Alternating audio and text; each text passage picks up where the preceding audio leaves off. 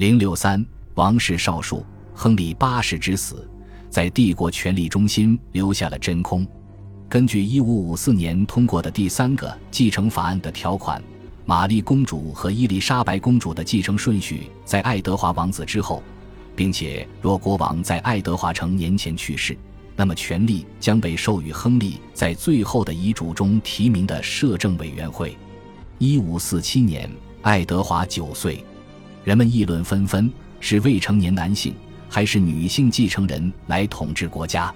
这样的话题常常引发非理性的恐惧和十六世纪典型的冲动。未成年男性的统治比成年女性的统治更容易被人接受，有不少先例可循。由摄政委员会执行政府职能，直到年幼的国王长大到被宣布为成人。此外，可以指定护国主或摄政总督与摄政委员会协商，宣布国王的遗嘱。这样的框架。提升了枢密院在政治中的作用，并且可能刺激宗派之争，因为主要枢密院委员竞相担任护国主或摄政职位。例如，亨利六世在15世纪50年代经历不济时，约克公爵努力抬高自己及其政策，而不考虑给王室造成的损害，这威胁到了君主制的惯例以及贵族和议员的利益。实际上，约克公爵的行为是玫瑰战争的导火索。根据遗嘱，亨利八世任命了一个由十六名成员组成的摄政委员会，负责治理国家、行使王权，直到爱德华年满十八岁。该委员会成员以少数服从多数的原则进行统治。遗嘱中没有条款说要任命一位摄政王。在这种情况下，亨利八世驾崩时的情形与一五零九年的情况类似。他的死讯三天后才被公开，而赫特福德伯爵挟持了年幼的国王，并侵夺了已故国王存放在秘密珠宝屋里的财产。一五四七年一月三十一日，摄政委员会听别人宣读亨利八世的遗嘱，表面上一致同意任命赫特福德维护国主和爱德华的摄政。不到一周，赫特福德仗着威廉佩吉特的纵容，推翻了亨利的遗嘱。佩吉特是亨利八世的最后一位秘书，也是都铎王朝中期法院的幕后操纵者。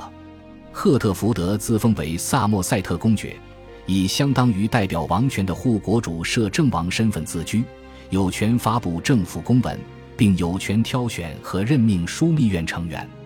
为了获取支持，他进一步授予摄政委员会成员贵族地位，并赠给他们大片土地。萨默塞特扮演摄政王的角色，一开始几乎得到了摄政委员会的真心支持。他的弟弟托马斯·西摩两年内因觊觎爱德华摄政的职位被判谋，反而被处决。但摄政委员会成员幻想着萨默塞特只是他们的执行代理人，而不是事实上的唯一摄政王。委员们认为，作为摄政王的萨默塞特会向他们咨询关键的政策决定。而不是像国王一样自己决定如何治理国家，特别是在一些重要决定上，例如对苏格兰和法国的战争、英格兰和爱尔兰的国内秩序和安全，以及新教改革的推进。枢密院的同僚们认为萨默塞特孤陋寡闻、独断专行。然而，萨默塞特越来越像是在为获得最高赌注而玩政治扑克游戏，他冷落了贵族和绅士。反而向普通民众示好，简而言之，他追求人气，这是沃尔西采用过的手法。在伊丽莎白统治的后期，第二代埃塞克斯伯爵也采用了这种策略，只不过他们运用的范围更窄，政治基础也比萨默塞特稳固。萨默塞特很快发现，随着人口的增长和物价的上涨，人们对经济的不满已经变得非常严重。以至于他对百姓的友好姿态几乎引发了社会革命和一场阶级战争。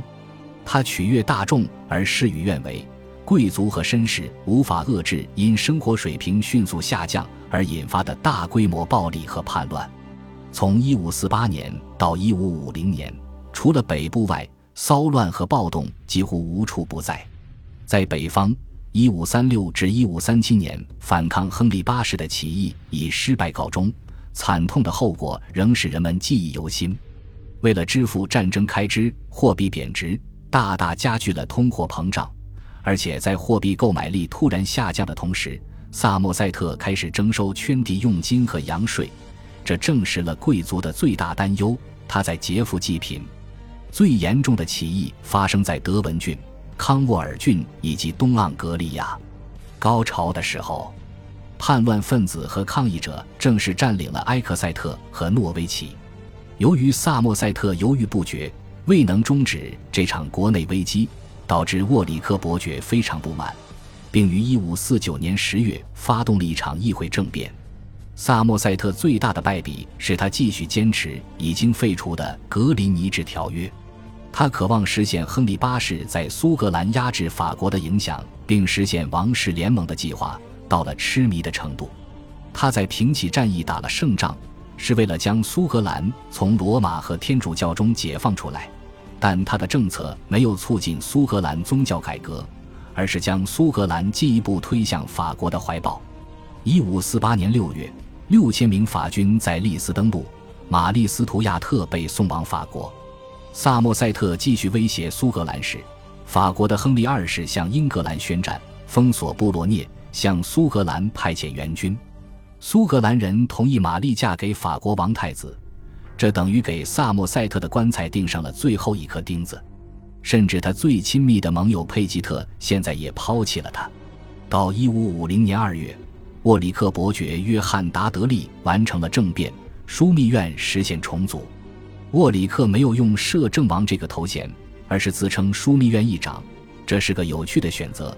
因为此举重新启用了这个自他父亲埃德蒙·达德利垮台起便是已废弃的职位。传统上，沃里克被污蔑为一个邪恶的阴谋家，一个真正的马基雅福利。但是很难理解为何会如此，因为为了国家稳定而采取的权宜之计是都铎王朝政策的惯例。沃里克自封诺森伯兰公爵。成功扭转了萨默瑟特默许或不加制止的不稳定局面。他通过招募外国雇佣军和一群宪兵而恢复了国内和平。英格兰的财政状况也重新走上复苏之路。最重要的是，萨默塞特对法国和苏格兰的灾难性战争很快结束了。诺森伯兰用屈辱的让步作为代价寻求和平，一个委曲求全但结果颇有吸引力。而替代了耗资巨大的战争，布洛涅立马回归了法国，在苏格兰的英国驻军也撤了回来。格林尼治条约不知不觉被人遗忘，于是玛丽斯图亚特与法国王太子的婚姻水到渠成。但考虑到年龄问题，婚礼被确定为不早于一五五八年四月。恭喜你又听完三集，欢迎点赞留言。关注主播，主页有更多精彩内容。